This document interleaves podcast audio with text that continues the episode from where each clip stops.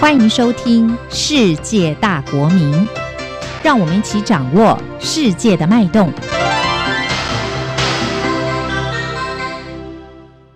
东亚纵横。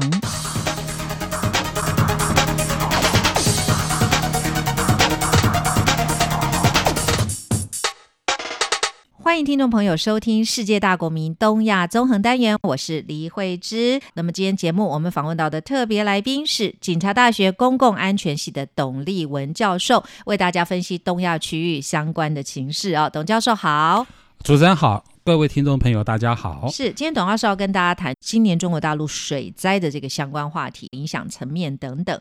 日前呢，台风杜苏芮肆虐北京、天津还有河北多个地方哦。那么连续多日的强降雨天气，引发了素有中国大陆北方粮仓之称的黑龙江跟吉林等地严重的洪涝灾害哦。暴雨还酿成了洪灾，也迫使一百多万人撤离家园，而且。至少造成三十人丧生，那其中也包括在第一线救灾的当地官员哦。那么今天节目请董教授来分析这个水灾的范围跟损失啊等等这个相关话题，大陆当局救灾的这个过程还有影响层面哦。首先要请教董教授，这个是无独有偶，最近夏威夷，美国夏威夷也是火灾哦，度假的一个圣地，竟然变成人间炼狱，世界各地天灾人祸。这个水灾也是触目惊心哦。这个中国大陆的水灾呢，感觉上这真的也很可怕。那这个水灾的范围啊，到底有多广啊？还有它这个延续的时间造成的损失哦，也非常惨重。因为包括美国之音引述 CNN 的报道，这个暴雨还导致对中国大陆十四亿人口粮食安全的担忧，所以这影响面非常广啊。请教董教授，对于这次水灾，您的整体观察？好，呃，当谈到水灾哈，或是说火灾哈，所有的天灾哈，这都是不幸的事情。对，其实哈，世界各国都有，好，包括我们台湾也有嘛。好，我们前阵子卡努台风经过的时候啊，那你可以看到日本、韩国，包括啊啊，韩国就是大概同个时间啊，印度啊，对，还有哦，当然还有美国的夏威夷的灾害嘛，哈。所以，呃，谈到这种天灾呢，哈，都是一件不幸的事情。那这个，所以呢，哈，都必须是等于是说，哈，呃，要要呃要汲取教训，要给予最大的这种这个关怀是是跟祝福。所以说，针对呃中国的水灾，台湾的政府，中华民国政府呢，哈，还有民进党。好，都已经有正式的，好，等于说有发出这个慰问。呃，美国拜登政府也有针对中国的这些灾害都有慰问。那我们今天要谈的是哈，但是哈，在各国哈这种天灾的时候呢，哈，我们大家哈在观察的，在比赛的哈，就是说哪一个政府的这种救灾比较有效率啊？还有。救灾该怎么救？从这个灾害里面哈，我们可以得到什么经验教训？然后呢，呃，我们过去你看啊，像尤其是这种呃地震的灾害啦，哈等等哈，等于是说。都有互相的帮忙，各国政府都有互相的帮忙，甚至派出这种救援队嘛，哈，等等，哈，还包括事后的捐款，好物资，好等等，这个都是好，因为大家都是人类，嗯，好，不要小看这种救援，其实这个会对双方当事国的关系增进不少，而且民众也会感念。比如说我们之前援助日本的地震啊等等，其实日本民众也很感谢台湾民众的关心。所以说我们这点要先强调嘛，哈。可是问题就是发生在这里，什么问题呢？就是这个哦，我们在谈这个中国大陆的水灾，然后呢，好，问题发生在哪里？就是中共政府的态度。很不幸的，我们直到现在哈，我们现在可以在 Google 上面哈，维基百科上面可以找到这个条目，好，就是二零二三年中国水灾，可以找到这个条目，哈，它有一些零星的统计。我说很不幸的第一件事情，到现在，哦，所谓的哈中国的水灾，它到底哈它的灾区到底有哪些？它的灾情的损害，它受灾的人到底是多少？好，多少人伤亡，多少财产损失，到现在都不知道，没有公布啊，这是第一个不幸。所以说，那怎么办呢？我刚刚说了哈，那赶快去查。所以根据。这个现在是根据维基百科哦这个事情本来要根据谁？要根据因为中共政府部门里面，它有个应急管理部啊，它是专门负责救灾的应急管理部嘛。所以应急管理部呢，它应该要提出来的，就是说，哈，到底灾损是多少，灾区是多少，好，实际的状况是怎么样？可是我刚刚说了，连这个都不提，因为你连这个都不提，你就谈不到后面的，啊，怎么样的？等于是说，发动全国的力量，啊，救灾、赈灾，或是进行国际合作，啊，你连灾情都没统计嘛？那根据这个维基百科，哈，他是这么说的，哈。他说：“所谓的二零二三年的中国水灾，以这个关键字哈词去找的话呢，它是指二零二三年七月起，在中国大陆的多个省份发生的水灾，讲得非常笼统含糊。第一，它是从什么时候开始？它是从七月四号开始的。七月四号，首先发生在四川，尤其是四川成都、重庆啊，还有整个四川很多州县都。”发生的大水灾，所以呢，所谓的二零二三年中国水灾其实是从七月初开始的，不是从八月。然后呢，我还印象非常深刻，啊，就是说在七月五号的时候呢，习近平就已经下指示了。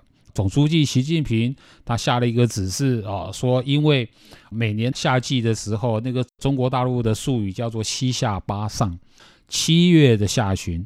八月的上旬是中国发生水灾最普遍的时候，所以说呢，要这个好抗洪防汛是最重要的工作。所以说，习近平下令各级指挥啊都要靠前指挥，都要努力的去保障人民生命财产的安全。习近平早就下过这个命令跟指示了，可是实际上哈很不幸的啊，等于是说到七月下旬到八月初。真的大水灾发生的时候呢，结果呢，好，习近平的指示呢，等于说下面的这个中共的各级的政府官员都没有人理他。那另外哈，这个根据现在只能根据啊国际媒体啊，我刚才说的都是零星的，这个都是零星的不完全的统计。外国媒体的评论是这样说的哈，说二零二三年是中国经历了令人恐惧的一年。尤其是北京经历了异常残酷的热浪后不久，又经历了一百四十年来严重的降雨，这是全中国创下的记录。等于是说呢，哈，今年的这个气候的异常，在中国大陆，哈，尤其在北京，哈，是非常明显的。嗯。这个媒体是说，国外的媒体说，北京哈一百四十年来，其实我看到的哈，这个另外的有一个这个记录说，这个北京紫禁城嘛，六百年来第一次淹水，六百年，紫禁城只是一个指标了哈，所以呢哈，所谓的二零二三年的呃中国的水灾哈，指的是七月下旬啊，尤其从七月二十六号开始哈，这个第一个台风就是那个杜苏芮台风。啊，杜苏芮台风呢？哈，七月底的时候呢？哈，经过我们台湾以后呢？哈，一路的从福建、从浙江，哈，一路的从这个华南，一路的扫向华北。所以说，这个大江南北，其实从福建开始，福建的灾情、厦门的灾情，其实比台湾还严重。我现在说的是上一个台风杜苏芮。好，那一路到华北，然后呢，一路到东北，整个这样席卷过去。这是七月底到八月初，所以我们现在看到的灾情，这个媒体上所看到的灾情，大部分、绝大部分是指杜苏芮。我们后面还有个台风卡努，这个卡努台风呢，哈，它是走这个外侧，哈，所以说华南就没有被影响，我们台湾有被影响嘛，啊，因为它是走台湾的东北方这样过去的嘛，哈。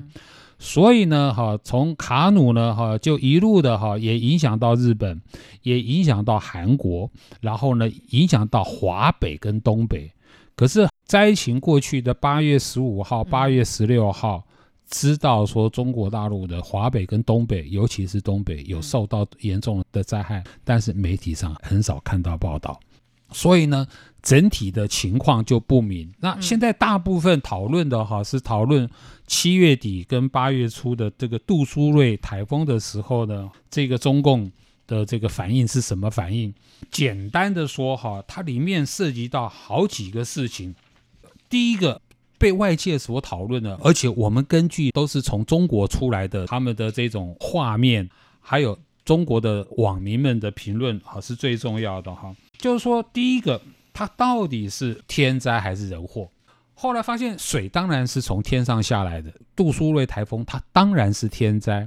可是会造成中国的这个哈那么严重的灾情，尤其是在河北啊，所以说在这个杜苏芮台风的时候呢，在中国的说法里面叫做啊京津冀水灾嘛，又是一个呃特殊的用语。天津、河北、河北京津冀这三个地方哈受灾哈非常严重，最严重的就是河北。那为什么会扯到是人祸的问题呢？哈，道理非常简单。就是说，尤其是在应该是北京跟河北哈，他们是连在一起的哈。就是说，北京的水哈，因为北京是个古都啊，所以说这个古都本来就有这个古老的啊，传承到现在的不断翻修的这种排水的这种设施。嗯，所以说两条河了哈，北京就两条河哈，永定河、大清河，出问题的是大清河。因为大清河呢，哈，从北京要排水出去，哈，一路到河北，问题就出在河北的这个呃官方，受灾最严重的就是河北的涿州、霸州这两个地方。那整个这个河北的这个涿州呢，哈，整个被淹了。为什么？哈，因为官方泄洪，泄洪。可是那个泄洪的方式非常奇怪，那个泄洪不是正常泄洪，呃，我们可以这样想象了哈，呃，假如说哈，这个在河北那个区域呢，它有一个水坝，我们面对这个水坝，这个水坝的右边地势比较低，那个地方叫雄安新区，面对这个水坝的左边就是涿州，那个涿州的地势比较高，中间是水坝。照道理说，水坝要泄洪，应该是往低的地方泄，就是往雄安新区去泄啊。这是第一点。第二点，是不是任何的泄洪你都要通报老百姓嘛？你一定要通知的嘛啊。所以说要让他赶快去避难嘛。所以奇怪的事就发生了，就是说这个泄洪呢是往高的地方泄，就是把那个水坝堤防呢哈。往涿州那个地方把它拆掉，用拆的啊，并不是自然泄洪，因为自然泄洪是要往雄安新区，所以呢，什么意思呢？所以官方的八月一号，中共官方的媒体是说，啊，这个呃涿州河北这边呢，哈，就变成是北京的护城河啊，所以要保护哈这个京城，然后呢，哈，勇于牺牲，勇于奉献。其实这不是人话，就是说去淹你河北，对不对？然后去保护北京，甚至保护的是另外一个空城，叫做雄安新区啊。因为我们都知道，雄安新区呢是习近平哈亲自指挥、亲自部署啊，等于说是什么千年大计、国之大事啊，花了好几千亿人民币哈去弄了一个空城在那里。雄安新区啊，建设了三年多了，它还是一个空城。可是呢，水不敢往那边淹，那是等于说是习近平的面子工程，所以就往整个涿州淹，往整个巴州淹就对了。所以说涿州，我讲一个重点，然后关于杜苏芮台风，就是七月底一路到应该是到八月六号为止了。哦，这个杜苏芮台风影响的期间，到底整个京津冀的灾情？到底是什么？到现在没人知道。不过，中国应急管理部在七月底的时候，就是这个我刚刚说七月初，七月四号、五号，本来四川、重庆那边就有发生大水灾嘛，哈，还有其他地方啦，零星的。呃，七月底的时候呢，中国的应急管理部是有公布一个数字啊，呃，总共按照那个数字哈，等于是说总共死亡的是一百四十七个人啊。然后呢，财产的损失是四百四十亿人民币，哈，那这个受灾的这个灾民是哈一千六百万，啊，那个是七月底的，啊，不包括我刚刚说整个八月，尤其是都数还有甚至卡努台风，所以根据外媒的统计，哈，因为外国媒体啊只能好去评估大概受灾的灾区，啊，大概是一亿三千万人至少。啊，死亡不知道啊，因为都是个别零星的统计，没有完整的统计，然后灾情不知道，啊，只有个别的，因为八月一号，当这个中共的这个中央的媒体哈，新华社哈说这个是降雨所致，然后呢，其实被这个河北哈，尤其是涿州、霸州的老百姓非常的愤怒，他认为这个不是，这个不是天灾。这个是泄洪乱泄洪，而且呢，把他们提防拆了，而且没有事先通报他们，是大规模的。所以说，在这个涿州、在霸州呢，甚至发生抗议事件，就是说跟这个政府冲突起来了。然后在第一时间哈，这个河北所有的这个地方官员哈，其实都是不见的。说涿州市的市长在哪里，市委书记在哪里啊，都要寻人启事，这些人全都不见了。那后来救灾呢，又发生了很多哈，等于是说这个假救灾，还真的是假救灾。就是说，因为到八月三号、八月四号，中共的官方已经知道不对劲了，哈，水灾非常严重，民怨非常愤怒，所以说哈，就赶快发布呢。习近平呢又开始指示了，哈，又下了指示了，但不知道习近平人在哪里。后来大家去查。刚好八月初，八月一号开始，原来中共的政治局常委全部都在度假，北戴河度假。那所以呢，哈，因为北戴河度假呢，所以呢，哈，这个在中国大陆就不断的有这种网民愤怒的声音不断的传出，还有不断的有那种视频啊都传出来。其实就跟一开始的时候这个啊新冠肺炎的那个有没有那个灾难一样。二零二零年前面三个月，到处哈这个灾害会让人触目惊心啊，然后官员呢哈又在那边哈欺瞒造假，连中央的哈中央的媒体都跟着造假。现在谈的就是新华社跟这个人民日报，好有拍摄的一段哦，直升机出动去救灾那个视频啊，那个当然哈直升机很辛苦的哈，在那个某一个楼的楼顶上，那个楼大概三三四层楼而已了哈，吊挂。后来那个镜头扫到，这是中国网民自己发现的。镜头扫到那个楼的旁边，哈，那个街上是有淹水啊，有一台车停在那里，然后旁边还两个人。可是呢淹水只淹了半个轮胎，就说这种地方你不需要去直升机去吊挂的，这个不是莫名其妙啊，这个就是造假。还有也被中国网民发现了，就是说哈，中共中央的媒体所发布的这种救灾的这种影片，又是拿四年前二零一九年。的这种救灾的画面来搪塞，又被网民抓到，又被网民抓到什么？后来哈，这个河北省委书记哈，他终于出现了哈，他去视察灾区，可是他视察的地方哈都是没有淹水的地方，所以呢哈，他视察的地方那个镜头总要出来，照片总要出来嘛，地上全部是干的，好，地上好，然后街道非常整齐，然后呢哈，这个领导。哦，全身非常干净，被他视察的人也全身非常干净，根本不像淹水就对了。所以说，这种纰漏不断的被中国大陆的网民自己发现，自己把它发掘出来。所以说，好，他们就呃等于说愤怒的声音，就是说哈，就汇集成习近平怎么会连皇帝都不晓得怎么当了？啊，就古代的皇帝他总会去看看灾民的。他们也比较了哈江泽民。也比较了温家宝，也比较了胡锦涛。后来发现，江泽民一九九七年、九八年，好这个长江大水灾的时候呢，这个江泽民是有到堤防上跟解放军啊一起去堆沙包的。后来又发现胡锦涛也有啊，就是第二任呃，就下一任的这个总书记胡锦涛也是大水灾，胡锦涛也是跑到前线去，好跟着救灾的灾民啊一起啊。慰问灾民，然后其实世界各国一样，你看我们台湾也是一样嘛。中国大陆的网民他们特别也有比较，他说二零一九年这个台湾有水灾。结果那一年呢，蔡英文总统呢，他是坐那个装甲车，有没有水陆两用装甲车去视灾啊，去视察灾害。结果呢，被台湾骂死，被台湾的民意骂死了。所以说，你要视察灾害，你怎么会哈坐装甲车呢？哈，所以就下来，就好吧。那蔡英文总统就下来，穿着雨鞋。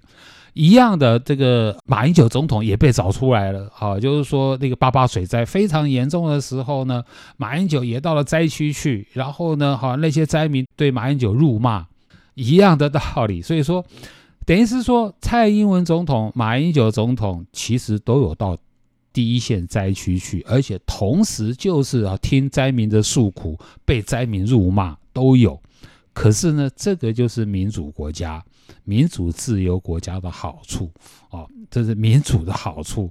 所以说，最高好的领导人，你一定要在现场的，你一定要去听从民怨的，你一定要到现场去指示，去怎么指挥救灾。这个就是这个习近平自己说的吧？然后当领导好要靠前指挥嘛，结果你最高的领导呢，反而神隐。啊，消失了。然后呢，七个政治局常委全部消失，所以说整个的状况哈，所以在中国大陆一发不可收拾。嗯，这次的水灾哦，影响大陆非常严重。那大陆的气象分析哦，认为这次灾情惨重有几个原因啦，包括这个降雨时间的超长啦，超过七十小时，影响范围大，还有累积雨量也大，还有局部降水量特高，还有地形特征明显等等，这些是极端气候所可能引发的。但是就是说，在人质的这个部分，对于防洪啊等等措施哦，应该要做一个事先的预防啊，或者是说应变等等，这个都很重要。而且刚刚呢，董教授也特别提到，其实啊，很多的官员哦，难免都会被民众诟病，然 后就是作秀等等这个问题啦。那当灾害发生的时候，尤其台湾要选举哦，特别会促使这个官员呢，会在这些情况下特别的警戒哦，不然一有闪失哦，恐怕就会引起民众的负面感觉啊。另外一个很重要就是说，他也往北去了，黑龙江等等这些都有影响，所以这个洪灾重创了各地。那么最重要的是，它很多都是稻田嘛，哦，被淹没了，这个造成的影响很大的啊，这损失，所以这样的情况啊，对于中国经济来说，会有雪上加霜这样的一个影响啊。那教授怎么看这一次的这个水灾对未来整体的个影响有哪些呢？好的，刚才讲的两个字哈，刚好就是中国网民哈也用这两个字叫做作秀嘛，哈。可是呢，中国网民呢他是这么说的。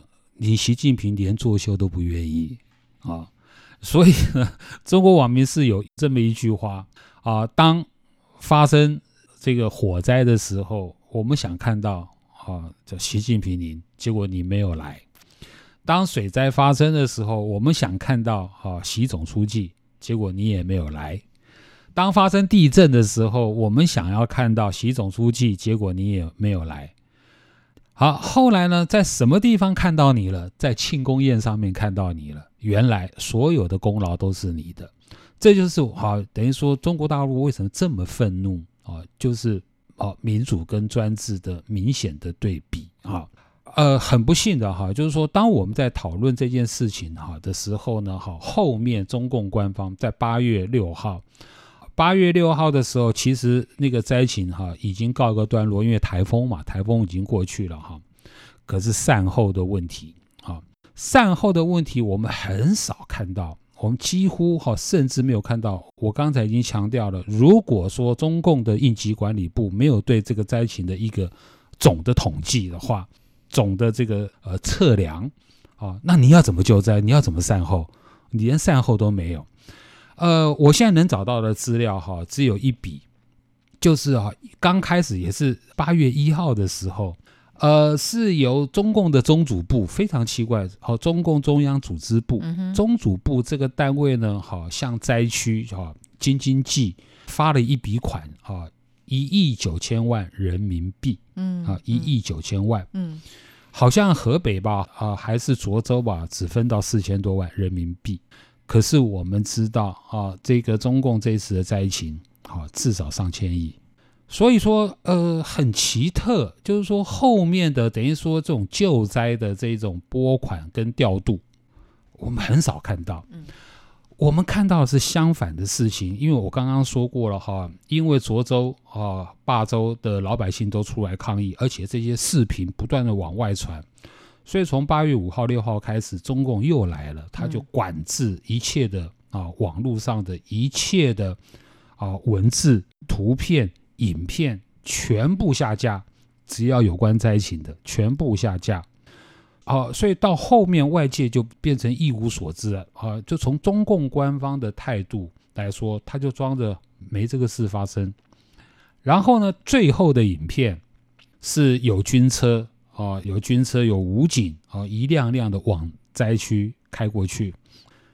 我们都以为是去救灾了，结果不对啊！那些影片啊，看起来那些武警下车以后，每一个人手上拿着长棍，拿着长棍不是去救灾啊，是去打压人民的，是要去镇压人民的，不准抗议了啊！所以说，我现在谈的是河北的情况哈，更远的地方哈，因为我们知道东北的地方哈，辽宁、吉林、黑龙江都有很大的灾情，可是因为距离更远。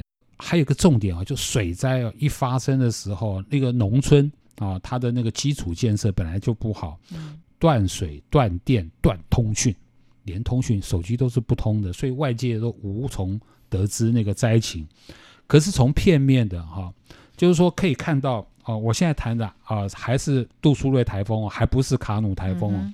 最后可以看到的哈，就是刚刚说的，中共人民日报讲的。八月五号、六号，黑龙江哈尔滨哈，有十六万人啊被撤离，损毁了九万公顷的农作物。啊，新华社是报道，在上至四，啊，六十年来最大的水灾，呃，摧毁了四万两千五百七十五公顷庄稼。啊，就是以这个优良大米闻名的黑龙江的五常市嘛，哈，那是最后的消息，而且片面的，而且那个是应该是说最低的标准。恐怕灾情会比我们想象的更加严重、更加的广泛。好，那么今天节目就进行到这里，非常感谢警察大学公共安全系董立文教授的分析。我们下次节目时间再会，谢谢。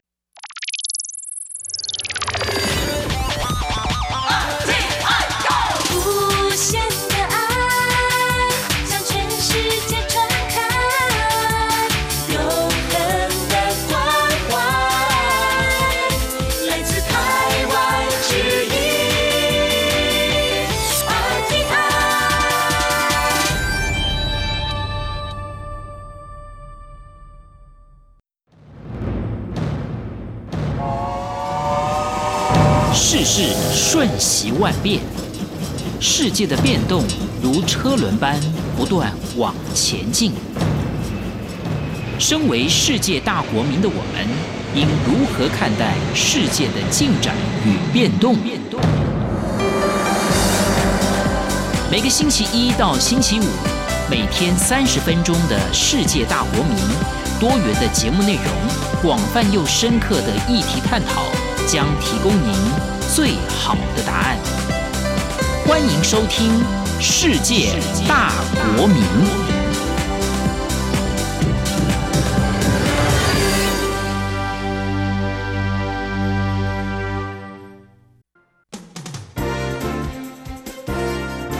从两岸、国际、历史文化与财经等角度透视中国的《这样看中国》节目。